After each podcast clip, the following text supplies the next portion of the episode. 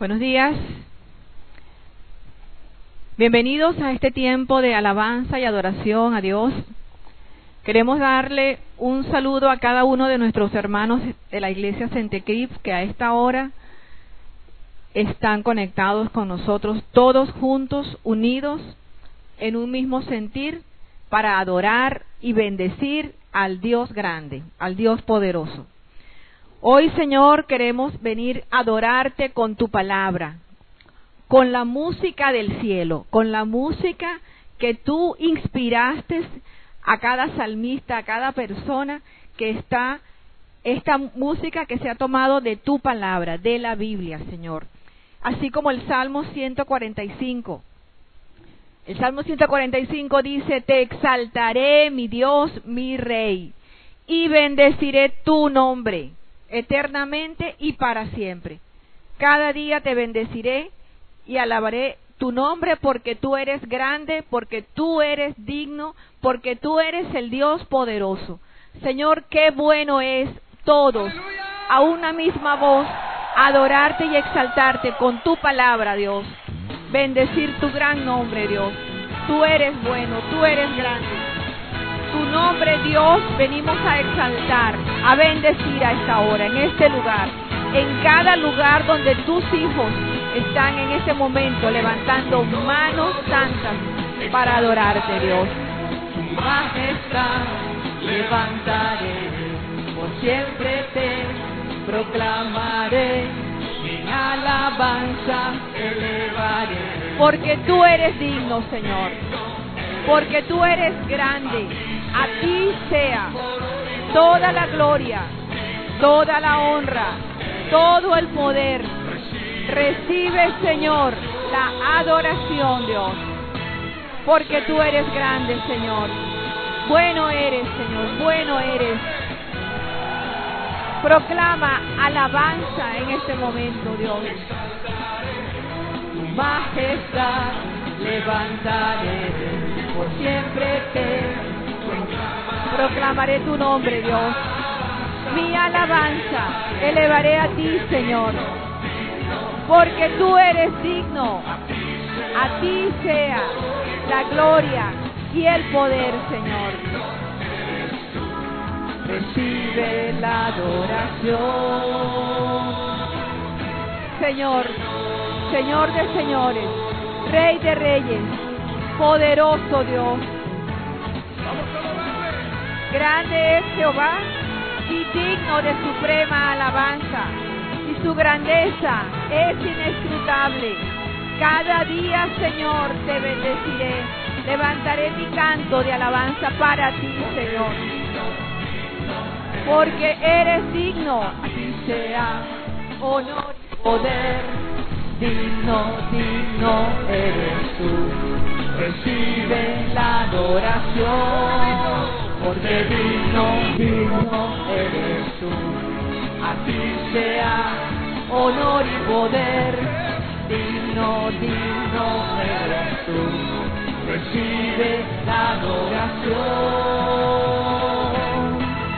Señor. Recibe la adoración, Señor. Recibe la gloria, la honra y el honor, Señor de los cielos. Cada uno de nosotros, con nuestro canto, con nuestras palmas, con los dones que tú nos has dado, Señor, nos presentaremos delante de ti para adorarte, Señor, para recibir de ti la fuerza y el poder para seguir junto a ti en cada lugar, en cada momento, con cada situación, Señor. Te exaltaré, te bendeciré, mi alabanza proclamaré para ti, Señor, cada día, Dios, cada momento, Señor. Dice tu palabra que debemos orar en todo tiempo, Señor. Qué bueno es adorarte, Señor. Tu majestad levantaré, por siempre te proclamaré, mi alabanza. Porque tú eres digno, Señor. A ti sea la honra, la gloria y el poder, Señor. Digno, digno eres, Señor. Recibe mi adoración, Señor. santo, santo, precioso, poderoso Dios. Te alabo, te bendigo y te exalto, poderoso Dios. Eres el Dios grande, eres el Dios bueno, eres el Señor de mi vida. Te alabo, Señor, te bendigo, Dios. Aplaude, aplaude donde estés, gózate, regocíjate, porque Él es Dios, porque Él es grande, porque Él merece toda nuestra alabanza. Por eso hoy vamos a darle la gloria, la gloria a Dios, porque tú, Señor, estás en nuestras vidas haciendo maravillas, haciendo obra hermosa cada día, Señor. Por eso te damos la gloria y el honor a ti, Padre de los cielos. Qué bueno es adorarte, Señor, bendecirte, exaltar tu nombre, Dios. Santo, santo, santo eres tú, Señor. Tú pagaste un precio por mí, Señor. Fuiste quebrantado. Y resucitaste, Dios. Y hoy puedo vivir gracias a eso. Puedo vivir una nueva vida. Porque he nacido de nuevo para ti, Señor. por mi rebelión resucitaste y hoy puedo vivir y de nuevo nacer. Cuánto amor por nosotros, Dios. Cuánto amaste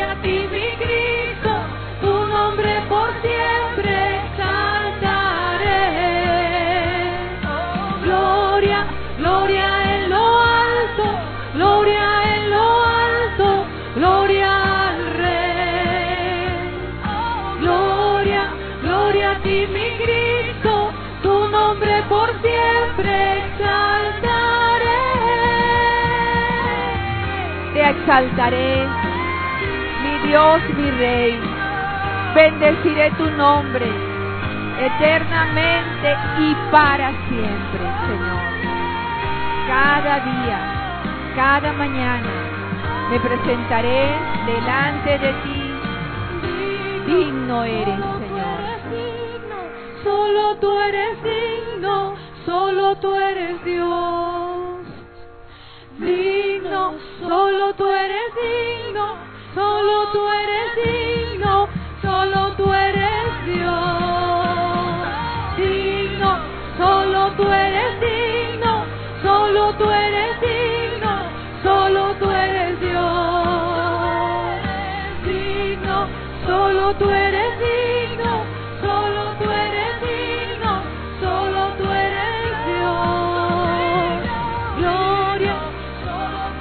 Solo tú eres digno, Señor. Solo tú eres grande. A ti te alabamos, Dios.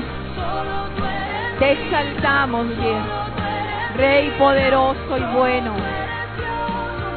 Clemente y misericordioso eres Dios. Gloria en lo alto,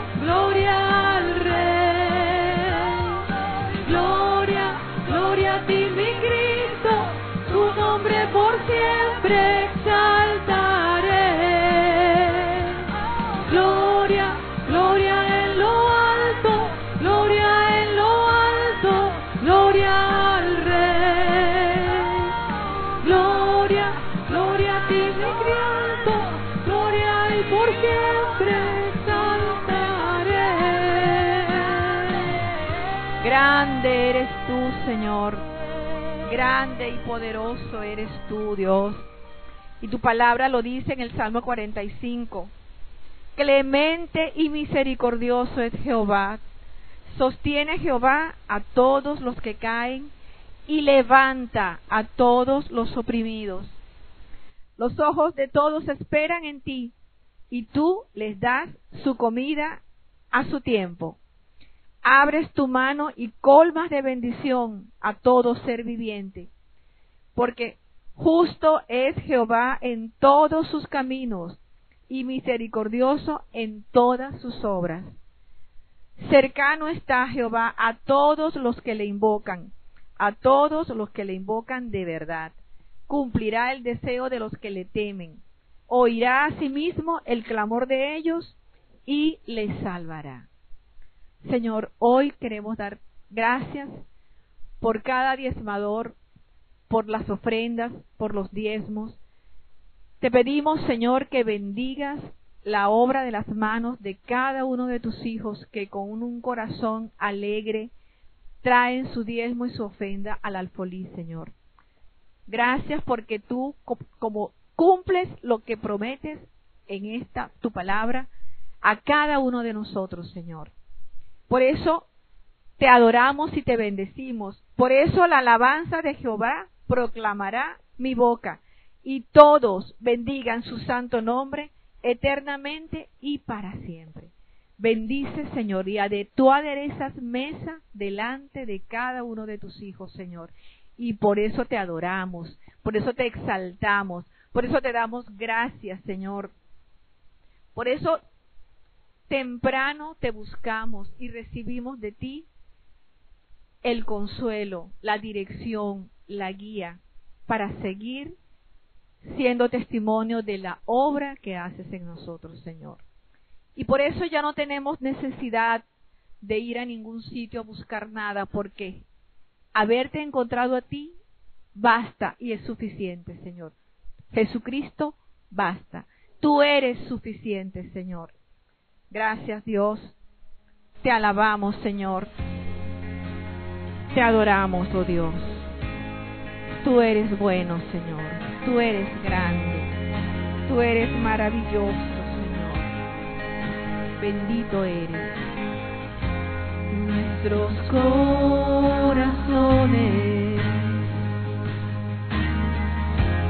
insaciables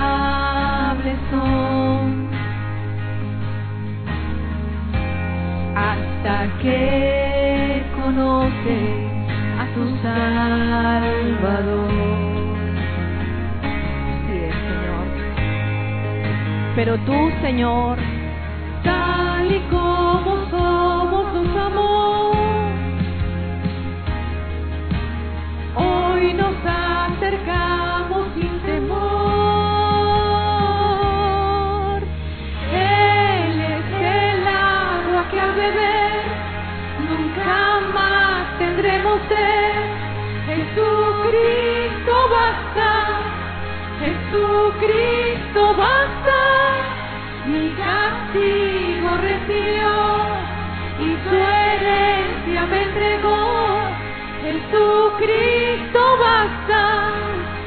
Jesucristo basta.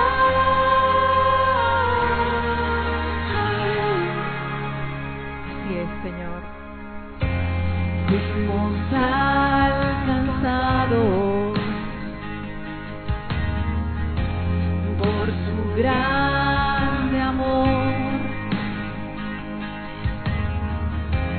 con brazos abiertos nos recibe Señor. Tal y como somos nos amó. Hoy nos acercamos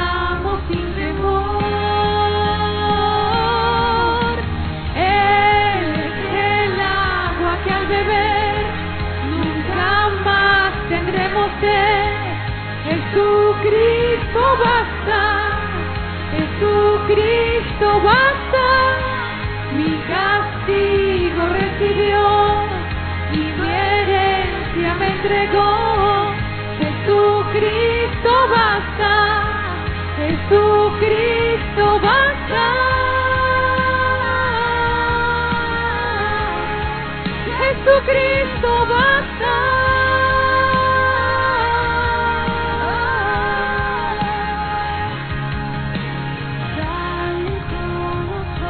Gracias por aceptarme, Señor. Por sanarme, por limpiarme, Dios. Tal y como somos nos amó. Hoy nos acercamos sin temor. Él es el agua que al beber nunca más tendremos sed. Jesucristo basta, Jesucristo basta. Mi castigo recibió y su herencia me entregó.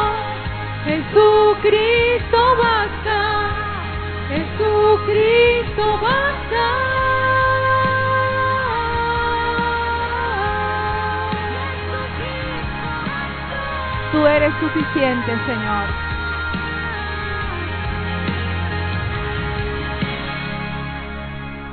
Ahora hay un futuro. Hay un futuro nuevo para nosotros. Una nueva esperanza, Señor. Fiel en su amor.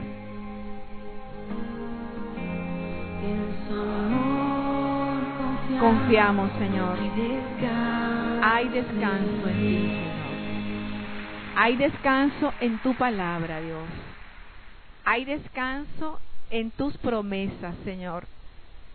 Hay descanso porque tú, Señor, nos bastas. Porque tú, Señor,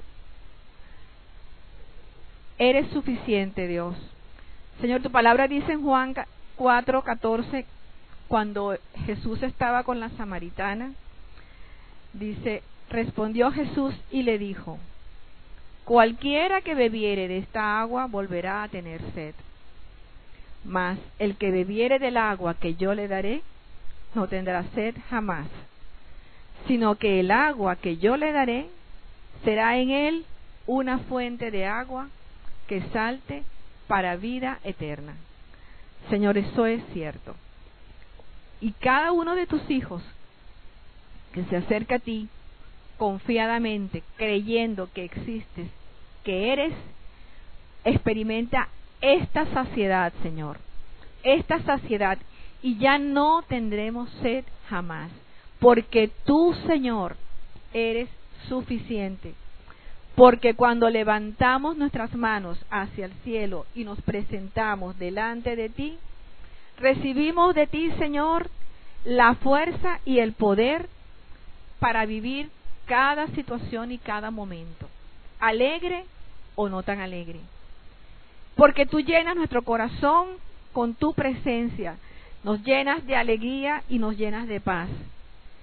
En cualquier necesidad, Señor, tú nos responderás porque nos amas, porque eres el Dios de amor, eres el Dios grande, eres el Dios de poder, eres el que llenó nuestro corazón y sació nuestra sed y nuestra necesidad, Dios.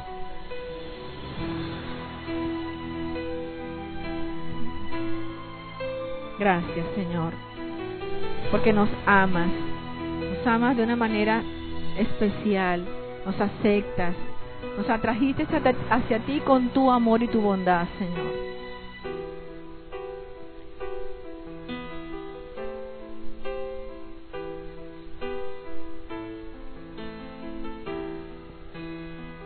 Precioso eres tú, Señor. Eres grande, eres bueno, eres hermoso, Rey. Eres ese Jesús que me aceptó, que me llamó. Gracias, Señor. Bendito eres tú. Amén. Buenos días. ¿Cómo amanecieron? Bueno, Padre, queremos eh, pedirte que sigas asistiéndonos, Espíritu Santo, que tu palabra siga penetrando nuestra mente, nuestra alma y nuestro ser. Que siga, Señor, afianzando y afirmando tu vida en nosotros, para que podamos seguir manifestando en nuestro internamente y externamente el carácter de Cristo en nuestra vida, Señor. Muchas gracias, Señor. Amén. Buenos días, familia, ¿cómo amanecieron? Vamos a continuar con el tema La iglesia existe para Vamos, ¿para qué hizo Dios la iglesia? El mismo Señor define para qué está la iglesia. Mateo 28, 19 dice, por tanto, id, haced discípulos a todas las naciones. ¿Sí? Aquí hay dos verbos que son en imperativo. La iglesia existe para ir y hacer discípulo a todas las naciones. Bueno, vamos a estudiar en Juan 6 y, Marcos 4 lo que el mismo Señor Jesucristo, ahora mire que el Señor dice, hagan qué? Discípulos. El Señor no está diciendo hagan simpatizantes de la iglesia o gente que, que yo les simpatice. Tampoco dicen hagan aliados de la iglesia o aliados míos. Tampoco dice hagan asistentes a las iglesias. El Señor fue claro y preciso y dijo, hagan discípulos. ¿Cuál es, eh, debido a ese grave problema que, que, la gente no ha querido entender, ¿sí? Eh, hay algo que es muy problemático hoy en día y que fue en, el, en la época del Señor Jesucristo y Él por eso lo definió, ¿sí? Que mucha gente lo seguía a Él y se involucró eh, con Él, ¿con qué? Y hoy en día vemos a mucha gente involucrada en las iglesias. Uy, vemos cantidades, ¿cierto? Pero hay un grave problema entre la gente que seguía a Dios, al Señor Jesús, Algunos eh, le seguían, otros eran osados y se titularon discípulos de Cristo. Pero hay un grave problema que lo presentó en la época del Señor Jesús y que se presenta hoy. Hoy mucha gente asiste a la iglesia, algunos eh, se llaman cristianos y algunos son más osados, o sea, más atrevidos, ¿sí? Se llaman discípulos de Cristo. Y hay un grave problema eh, dentro de esta gran masa de gente que se llaman cristianos o seguidores de Jesucristo y algunos se colocan el nombre de discípulos. ¿sí? El grave problema hoy en día es seguir a Cristo por razones falsas o creencia errónea. Como mucha gente estaba siguiendo al Señor Jesús en Juan 6, lo estaban siguiendo. ¿Por qué lo estaban siguiendo? Y lo seguían por semanas, por meses, porque lo habían visto hacer milagros, lo habían visto hacer sanidades, lo habían visto liberar demonios, le había alimentado a unos por allá y la gente le seguía.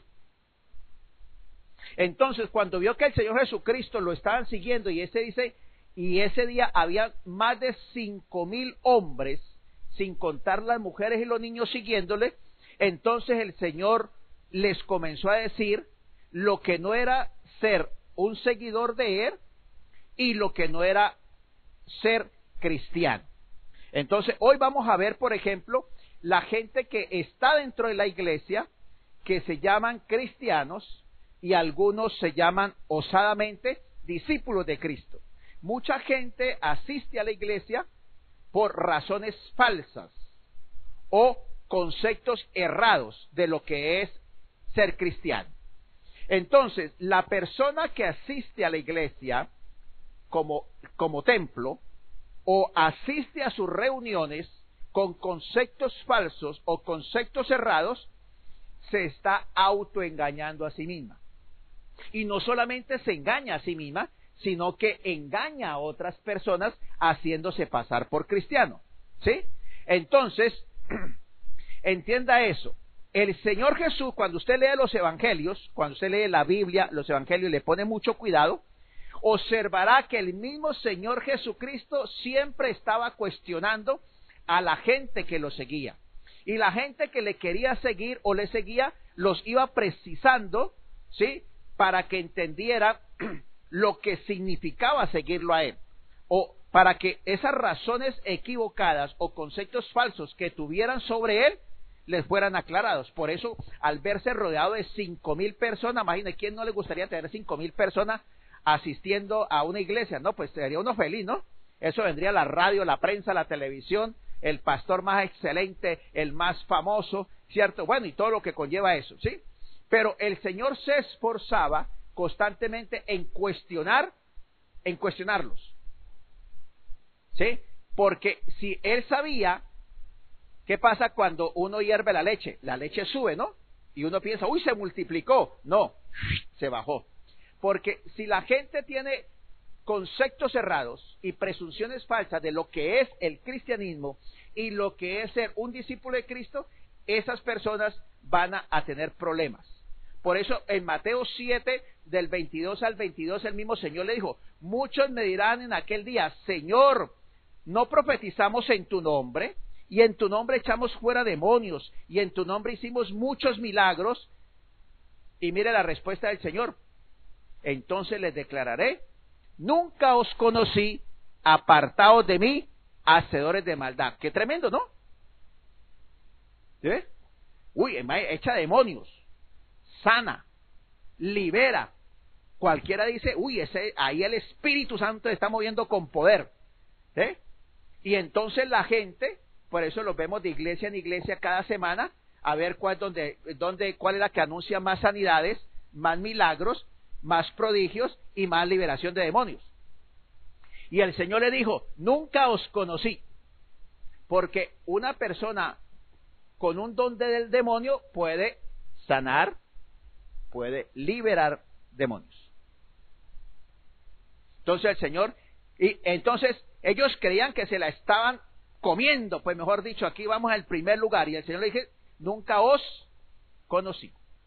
Y si usted tiene un concepto errado de Dios o, o una doctrina falsa sobre Jesucristo, cuando usted llegue a la presencia de Dios, se va a encontrar que le va a decir, Señor, nunca, Señor, Señor, nunca os conocí. El mismo Señor volvió a otra, la gente lo seguía y lo seguía y lo seguía y entonces tenía que irlos concretando. Y en Mateo 7:24 dice, cualquiera pues que me oye estas palabras y las hace, le comprará un hombre prudente que edificó su casa sobre la roca. Ser cristiano o asistir a la iglesia para ser simplemente un oidor de la palabra de Dios no tiene ningún beneficio. Por eso el Señor los concreta. Pero cualquiera que me oye estas palabras y las hace, le comprará un hombre insensato pero cualquiera que me oye estas palabras y no las hace, le compararé a un hombre insensato que edificó su casa sobre la arena, descendió lluvia, vinieron ríos, soplaron vientos y dieron con ímpetu y su casa cayó. Y siempre más adelante dice, examinaos a vosotros si estáis, eso lo dice 2 Corintios 13:5, examinaos a vosotros si estáis en la fe, probaos a vosotros mismos, no o no os conocéis, o no os conocéis a vosotros mismos, que Jesucristo está en vosotros, a menos que estéis reprobados. Entonces, hijo de Dios, la prioridad tuya, ¿sí? Es asegurarte exactamente qué significa ser un discípulo de Cristo. ¿Qué significa ser un cristiano y ser un discípulo de Cristo? Eso es lo que tú debes entender y comprender. Entonces, siempre cuando leas la palabra de Dios, los evangelios, hallarás que el Señor Jesucristo está constantemente advirtiéndole a las personas que los que que, que, lo que él demandaba de, de, ellos para que le siguieran y se pudieran llamar sus discípulos. Mire lo que pasó aquí después de, de, haberse, eh, de haber cinco mil personas, Juan 6:66. Desde entonces, muchos de sus discípulos volvieron atrás y ya no andaban con él. ¿Sí? Les acaba de predicar, ¿sí? y de un momento a otro desaparecen cinco mil personas. Dice, ya nunca más volvieron a andar con él, ya nunca más volvieron a andar con él. Lo, lo más tremendo es que ellos se llamaban discípulos. ¿Sí? Se llamaban seguidores del Señor. Entonces, todo el capítulo de Juan eh, está el Señor eh, hablándoles a estos cinco mil personas y cuando comienza el Señor a decirle qué es lo que no es un discípulo y qué es lo que tiene que hacer un discípulo, entonces comenzaron a, desaparecer. A ver, vamos a ver varias razones que tenía esta gente de las cuales el Señor les habló de lo que no es ser un discípulo ni un cristiano. ¿Sí? Primera razón, tenían, las errones, eh, tenían razones falsas o errores al seguir a Cristo. ¿Por qué? Lo seguían por la multitud. ¿Para dónde vas tú? No, allá está un tal Jesús predicando, hermano, venga. Y allá iba la gente. Bueno, el que no tenía nada que hacer, se iba. Y el que quería evadir el trabajo, pues se iba, ¿cierto? Y le seguía. Entonces, hay un grave problema entre la iglesia. Mucha gente asiste a la iglesia. ¿Por qué? Porque mi papá, yo nací, mi, yo nací en la vida cristiana, mi papá es cristiano, yo soy cristiano. ¿Sí? Otro dice, bueno, pues como ni me, ni me añade ni me quita, de, nada sirve que de, nada malo, nada malo me va a suceder. Hay gente que le gusta estar en la montonera. Son amigos de Vicente. ¿Para dónde va Vicente? Para dónde va la gente. ¿Pero por qué va? Porque para allá vamos todos. ¿Y qué vamos a hacer? No sé, pero allá, allá estamos. Y hoy en día mucha gente está en la iglesia sin saber por qué y para qué. Muchos sin criterio propio. ¿Sí? Algunos, entonces Dios nos libra a nosotros de asistir a la iglesia simplemente por asistir. Nosotros debemos saber por qué y para qué.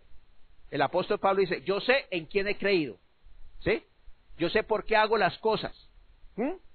Entonces, si usted viene a la iglesia o sigue al Señor simplemente porque eh, usted, su papá y su mamá es cristiano, o porque ni le suma ni le resta, o porque lo ve como agradable, eh, mucha gente asistía por eso. Me gusta el mensaje, ¿sí?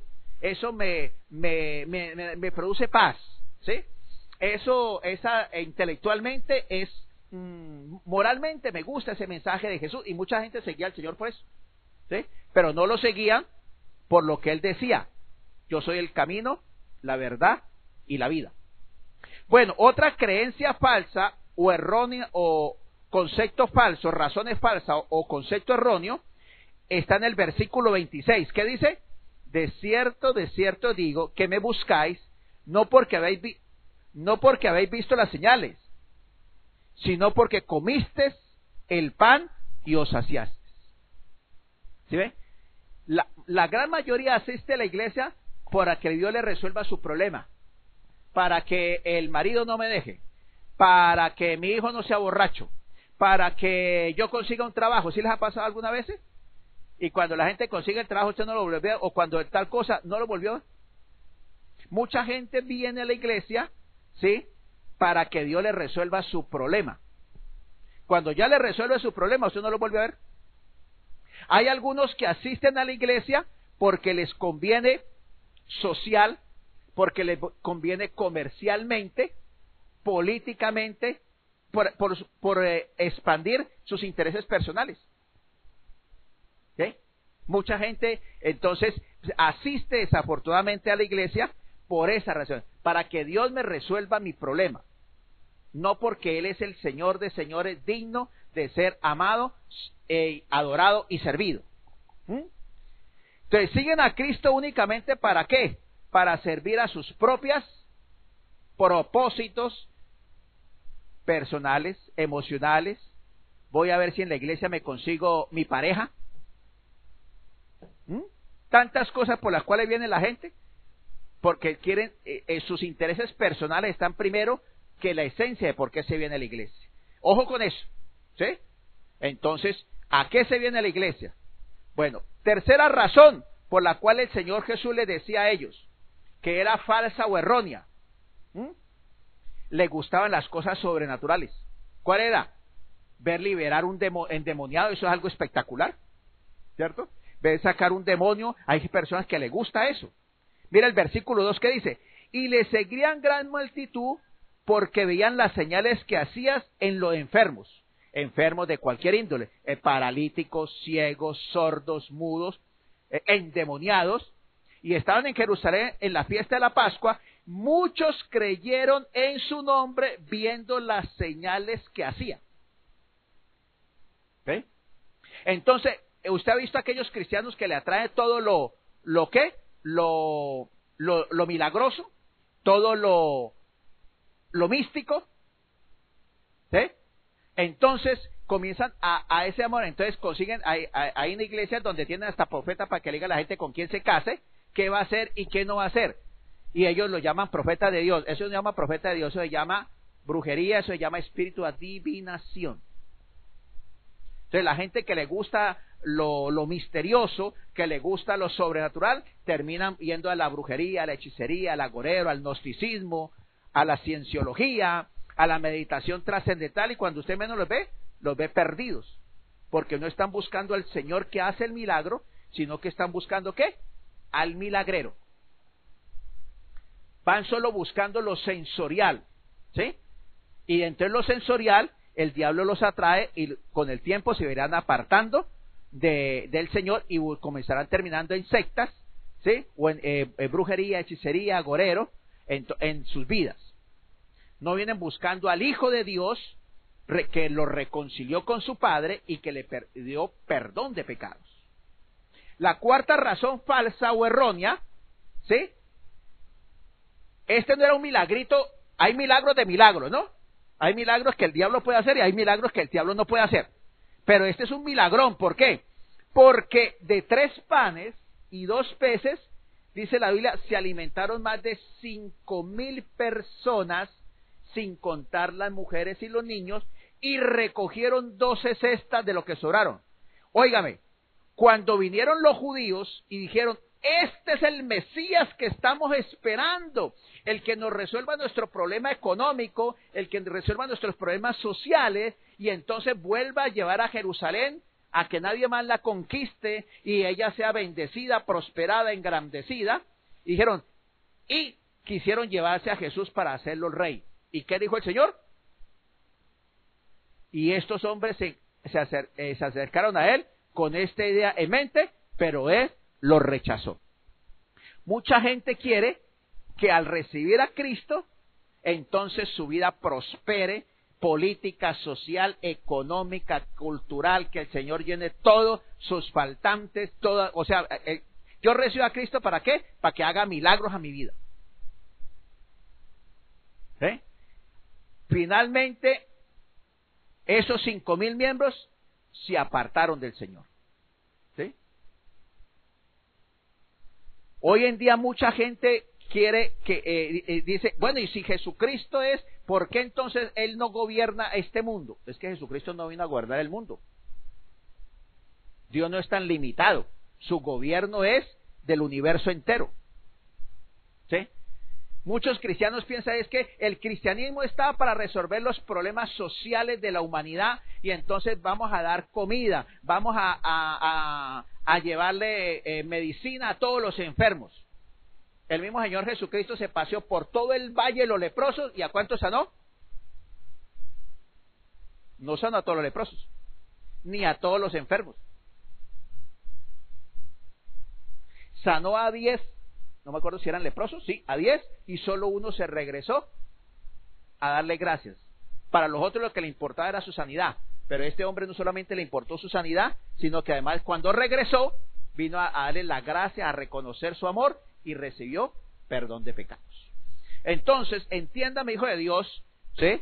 Por eso hoy en día vemos a los famosos pastores que quieren ser políticos o a los políticos apegados como garrapatas a la iglesia para que venga el día de voto.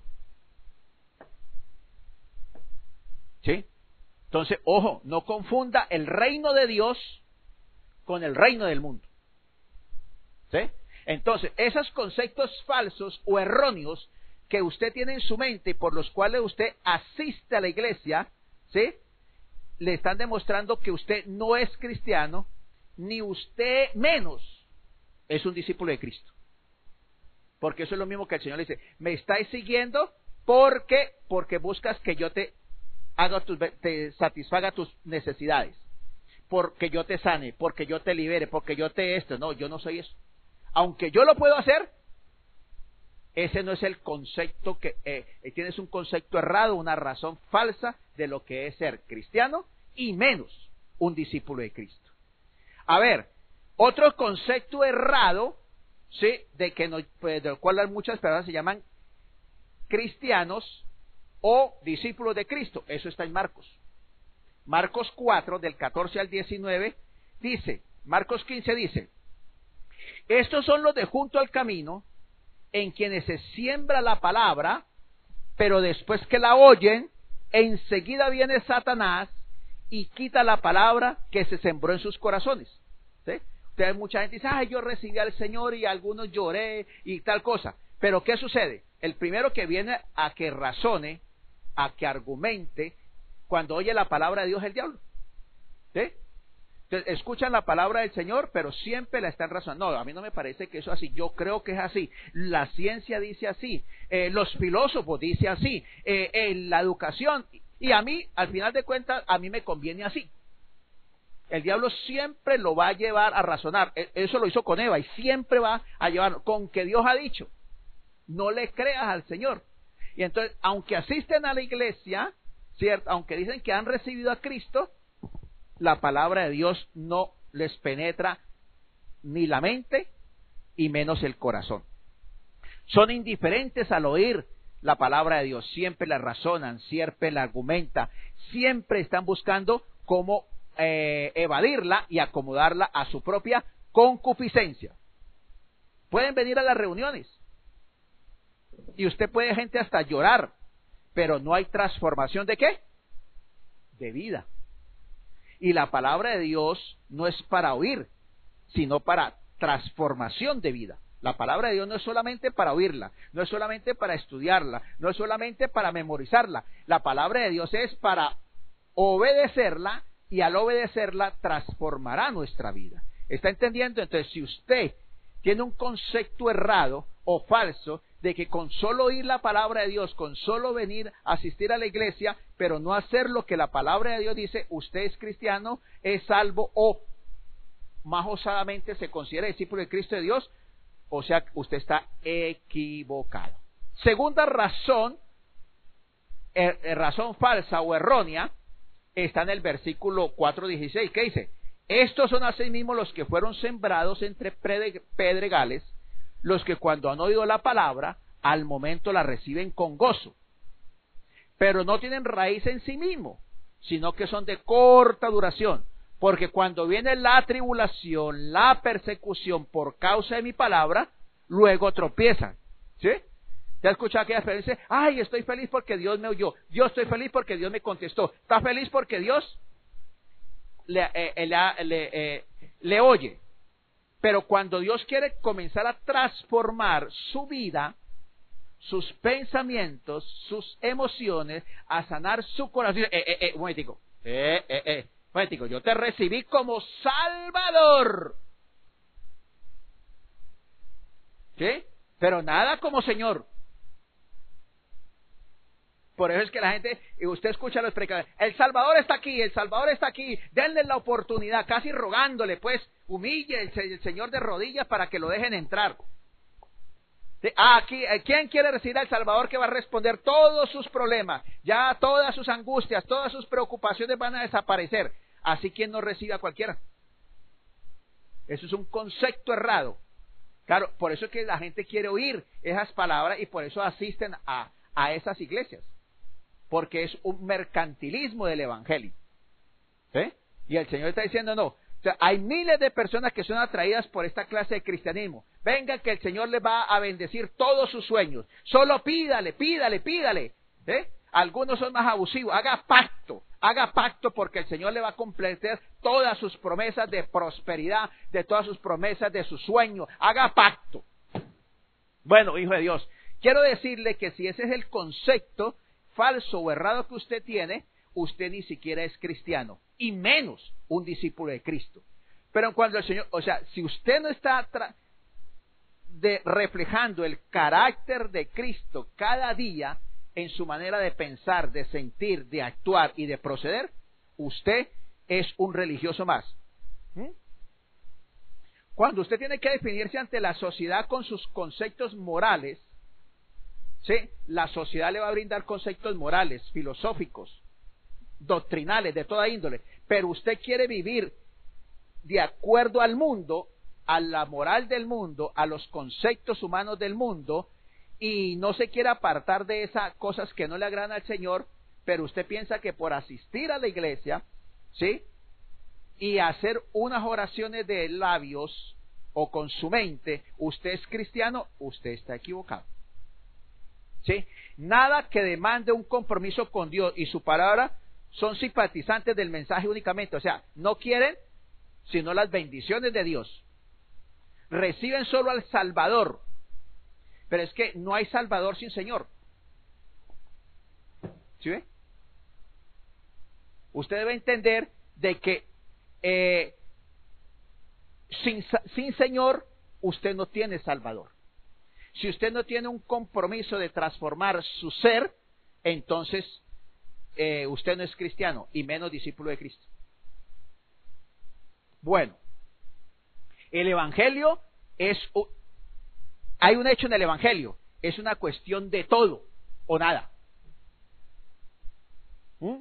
Usted no puede decir, yo recibo a mi Salvador para que me dé vida eterna, para que me sane, para que me prospere, para que me libere, para que me restaure y para esto, pero no que no se meta con mis pensamientos, con mis sentimientos, con mis voluntad, ni con mi dinero, ni con... ¿Sí? Ojo con eso. Tercer error falso o erróneo, lo dice Mateo 4:18. Estos son los que fueron sembrados entre espinos, que oyen la palabra, pero los afanes de este siglo, el engaño de la riqueza, la codicia de otras cosas, entran y ahogan la palabra y se hacen fructuosa. Mucha gente recibe al Señor, pero usted lo ve con el tiempo emigrando de, de, la iglesia, del grupo pequeño. ¿Sí? ¿Por qué? Porque para ellos son más importantes las cosas materiales, sociales, políticas, económicas que las cosas de Dios. Ellos están dispuestos a dar su vida por eso. A morir por eso. A invertir su vida, sus dones, sus talentos, sus posesiones en eso. Entonces, mientras es más valioso eso para usted que Dios y su palabra, que obedecer a Dios y su palabra, entonces usted no es ni cristiano y mucho menos discípulo de Cristo. ¿Mm?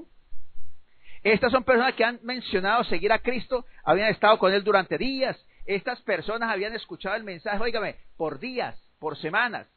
Habían visto hacer a Jesús milagros, señales, prodigios. Les gustaba el mensaje de pronto les llenaba la mente, les llenaba el corazón, les llenaba su, su moral. Pero cuando el Señor comenzó a, a decir lo que debe hacer un discípulo, inmediatamente lo dejaron.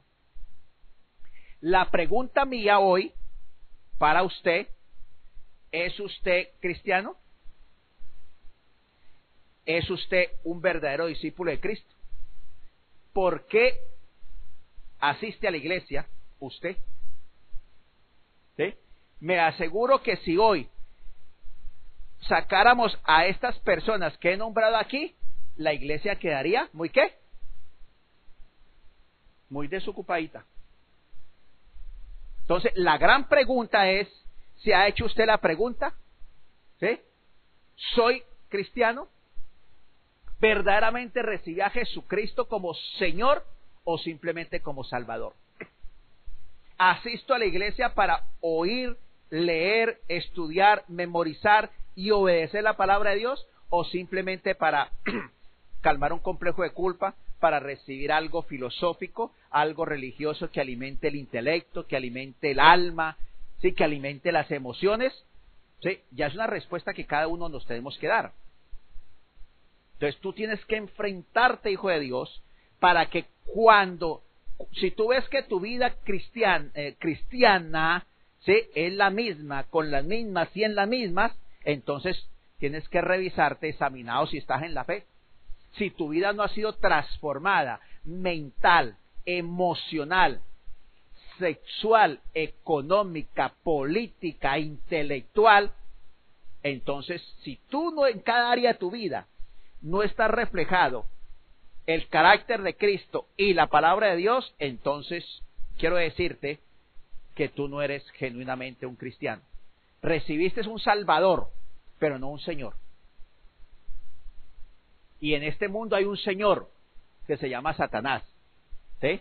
Y entonces ese es muy atractivo a través de la religión, a través de la moral, a través de la filosofía, a través de las culturas, a través de todo.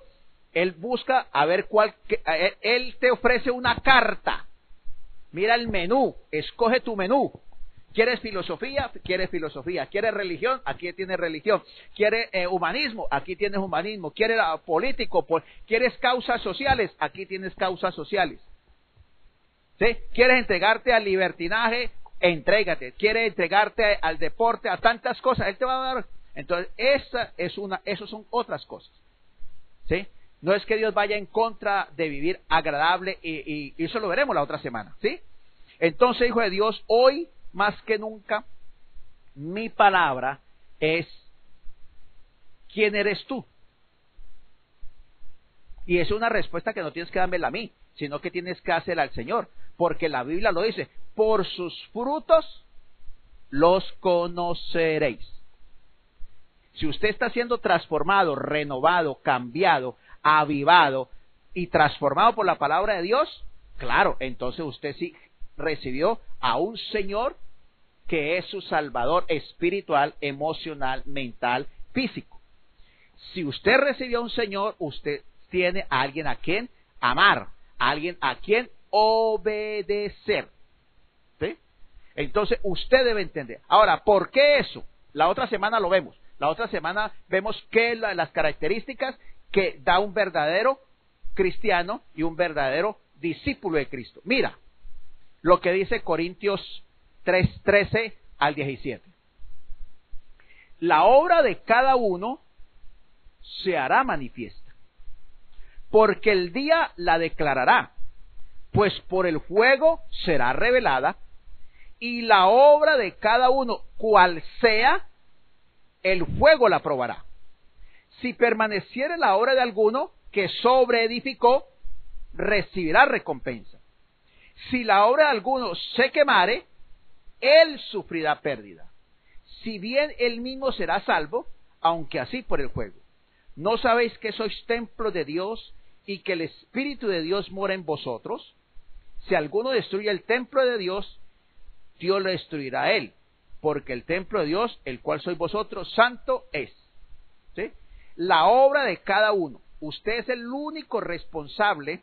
Si usted ya recibió a Jesucristo como su Señor y Salvador personalmente, de ahí en adelante usted es el único responsable de edificar su vida, su vida personal, su vida matrimonial, su vida familiar, su vida social, su vida intelectual, su vida política, su vida económica, en los parámetros cristianos. En la medida que usted edifique, ahora sabemos que hay muchos materiales para edificar una casa, ¿cierto? Si usted le echa cimientos malos, de mala calidad, para ahorrar porque dice, no, mi amor, de pronto la, esposa dice, no, mi amor, no ahor, no le eche muy buena cabilla, échesele una mamá delgadita para que nos podamos comprar una poseta bien linda, un lavamanos bien lindo, unos muebles bien lindos, y usted sigue esa instrucción, con el tiempo usted va a ver que la casa se le cayó encima y aplastó todo lo lindo y bonito que usted había comprado. Y así pasa en la vida cristiana. Si usted no quiere edificarlo sobre la palabra de Dios, sino sobre sus conceptos errados o erróneos, o según lo que dicen las religiones o lo que dicen otras personas y no la palabra de Dios, usted va a ver que tarde que temprano se desplomará su vida espiritual, emocional, mental, física, económica. Usted es el único responsable de sobreedificar su vida cristiana. Usted es el que determina qué calidad de materiales le va a meter a su vida, a su mente, a sus emociones, a su voluntad, a su cuerpo. Y en la medida que usted obedezca al Señor de acuerdo a su palabra y saque sus emociones, saque sus, sus pensamientos y se someta a la palabra de Dios, entonces su vida tendrá firmeza, vendrán vientos, vendrán circunstancias adversas, vendrán problemas, porque los problemas vienen. Nadie en, esta, en este planeta Tierra vive sin que vengan problemas o circunstancias adversas. Y así como sobre esa casa vinieron vientos, vinieron ríos, pasó el fuego y se sostuvo, así usted, cuando vaya a la presencia de Dios, cuando tenga que rendir cuentas al Señor, entonces usted recibirá la bienvenida del Señor o tendrá que decir algunos apartados de mí que nunca os conocí, o algunos les tendrá que decir, bueno, pasaste chamuscado eh, a tal sitio. Bueno, entonces quiero que hagamos entender, hijo de Dios, que usted entienda, usted depende, todo en la vida humana nadie quiere ser mediocre, ¿cierto? Ni nadie quiere conformarse con un salario eh, insignificante, ni con ser el más bruto, es el que mejor gana, ¿no? ¿Cierto que no? Hacemos esfuerzos, dedicaciones, nos consagramos, pagamos precios de eh, físicos, económicos por superarnos, por eh, eh, mejorar nuestra carrera, nuestra profesión, sacrificamos nuestra salud, sacrificamos hasta a veces el matrimonio, sacrificamos a veces a los hijos por tener mejor educación, por, para poder tener más, al tener más educación tengo más más oportunidades, entonces voy a tener un mayor sueldo, voy a subir en mi, en mi puesto, y hacemos todos sacrificios por tantas cosas, pero no queremos ser diligentes, ¿sí? dedicados, consagrados en la palabra del Señor, ni en la vida cristiana, pero cuando queremos de Dios salimos a, esperar qué? Lo mejor. ¿Y qué dice la Biblia? No os engañéis. Dios no puede ser burlado, pues todo lo que el hombre sembrare, ¿qué? Eso segará. Si usted construye su vida con hojarasca, o sea, un rancho con puro cartón, ¿qué le va a pasar? Cuando llueve, una ventana, una brisa, ¿sí? Viene cualquier malandro de una patada, lo destruye. Así viene el mundo, Satanás, la carne y cualquier cosa. Y por eso esta gente emigraba, emigraba, emigraba, emigraba. Y de cinco mil no quedó ninguno. ¿Sí? Te imagina uno como pastor ahí, uno al lado arrebatado de cinco mil emocionado y cuando mira a ver, no hay ninguno, la depresión de ese muy bravo. ¿Sí? Y entonces, hoy en día, nosotros debemos estar preocupados como pastores. Mi mayor preocupación es que usted sea verdadero cristiano y que usted sea un verdadero discípulo de Cristo para que cuando usted vaya, a la, primero viva aquí en la tierra con sentido, felicidad y propósito, viva una vida significativa y una vida bendecida por el Señor. Y pero cuando vaya a la presencia del Señor, cuando usted vaya allá, el Señor le diga, buen siervo fiel, en lo poco has sido fiel, en lo mucho te pondré. Esa es mi mayor preocupación eh, en la vida cristiana sobre su vida. Por eso siempre eh, no le podré predicar lo que yo quiero ni lo que usted quiere oír. Tengo que predicarle lo que la Biblia dice que debe predicarse, su palabra. ¿Sí? Por eso entonces, eso lo define usted con Dios. Usted se calificará ante Dios aquí en la tierra y en el cielo recibirá la recompensa del Señor. Vamos a orar entonces. Padre, en esta mañana el Espíritu Santo, como el mismo rey David le dijo, escudriñame, oh Dios, y conoce mi corazón, y ve si hay camino de perversidad en él. Espíritu Santo, tú que escudriñas y conoces el corazón de cada uno de tus hijos, que tu Santo Espíritu le revele a cada uno cada concepto errado, cada concepto falso que tiene acerca de lo que es ser cristiano y ser discípulo de Cristo. Padre, te suplicamos que todo error, todo engaño del diablo, del mundo, de la carne en la cual hayamos caído, Señor, quita el velo, quita la ceguera, la sordera, la dureza de corazón y que tu Santo Espíritu nos lleve a ver la realidad de nuestra vida. Señor, para que no vayamos perdiendo el tiempo, para que cuando vayamos a tu presencia no, hayamos corrido en vano, no porque tú hayas fallado, sino que nuestros conceptos y nuestros eh, eh, conceptos falsos y erróneos, Señor, nos han hecho vivir una vida que según nosotros era muy buena y era agradable al Señor. Pero que cuando vayamos a tu presencia, Señor, al Señor le diga algunos, apartados de mí, malditos, porque nunca os conocí. O alguno dice, viviste una vida totalmente diferente, para lo cual yo te diseñé, desperdiciaste los dones, todo lo que yo te di. Pasaste por el juego, algunos pasarán por el juego chamuscaos, pero tendrás que verte las cara a cara con el Señor, verlo crucificado, viéndolo con sus heridas y haber perdido el resto de tu vida aquí y vivir en el reino de los cielos como uno más. Te motivo a que tú y el Espíritu Santo, que es el que convence de pecado, de justicia y de juicio, que le digas al Espíritu Santo que tome tu mente, que tome tus emociones, que tome tu voluntad y que seas sensible a lo que Él te diga. Y es mejor que saque todos esos errores y quede de pronto como se hace con los eh, con la viña, que hay que podarla y que quede desnuda para que en el tiempo futuro dé un excelente fruto. Que el Señor quite todo lo que estorba el carácter de Cristo en tu vida que quite en tu espíritu, en tu alma, en tu mente, en tu corazón conceptos. Recuerda lo que dice Corintios 4, que todos esos argumentos, razonamientos humanos que el mundo ha metido en tu mente, en tu corazón y que te han apartado del Dios vivo, de hacer su voluntad, de rendirse a tu voluntad y que estás simplemente existiendo y no viviendo. Ríndete al Señor. Permítele que verdaderamente entre en tu vida como el Señor de, como el Señor de tu vida y déjalo señorear para que después puedas terminar siendo un discípulo de Él, para que Él cumpla tus propósitos eternos en tu vida, Señor.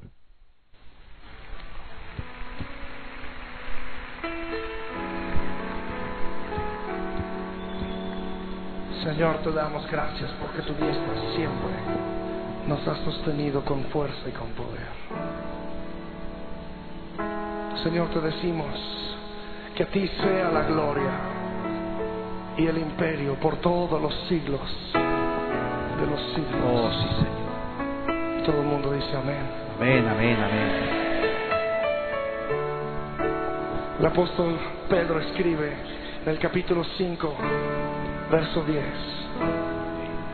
Mas el Dios de toda gracia Que así sea, que así sea en tu vida. nos llamó a su gloria eterna, os perfeccione y afirme, fortalezca y establezca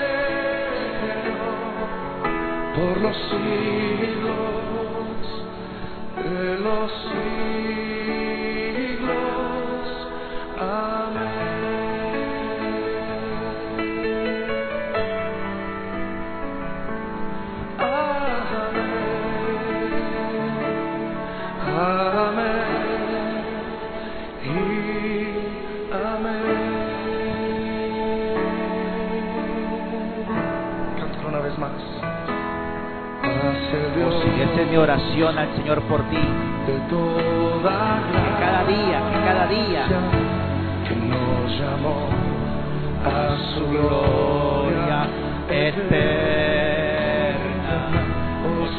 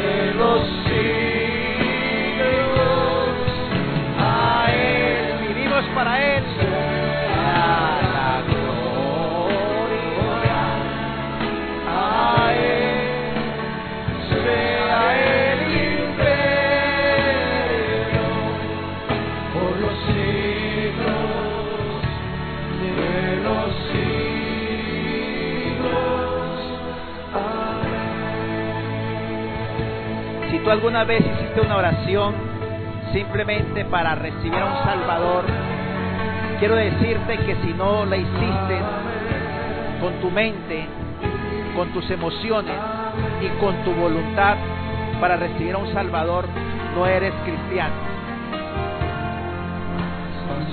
Yo te invito a que tú hagas una oración hoy con tu mente, con tus emociones, con tu voluntad y con tus labios, invitándolo a Él como lo que es, Señor de tu vida.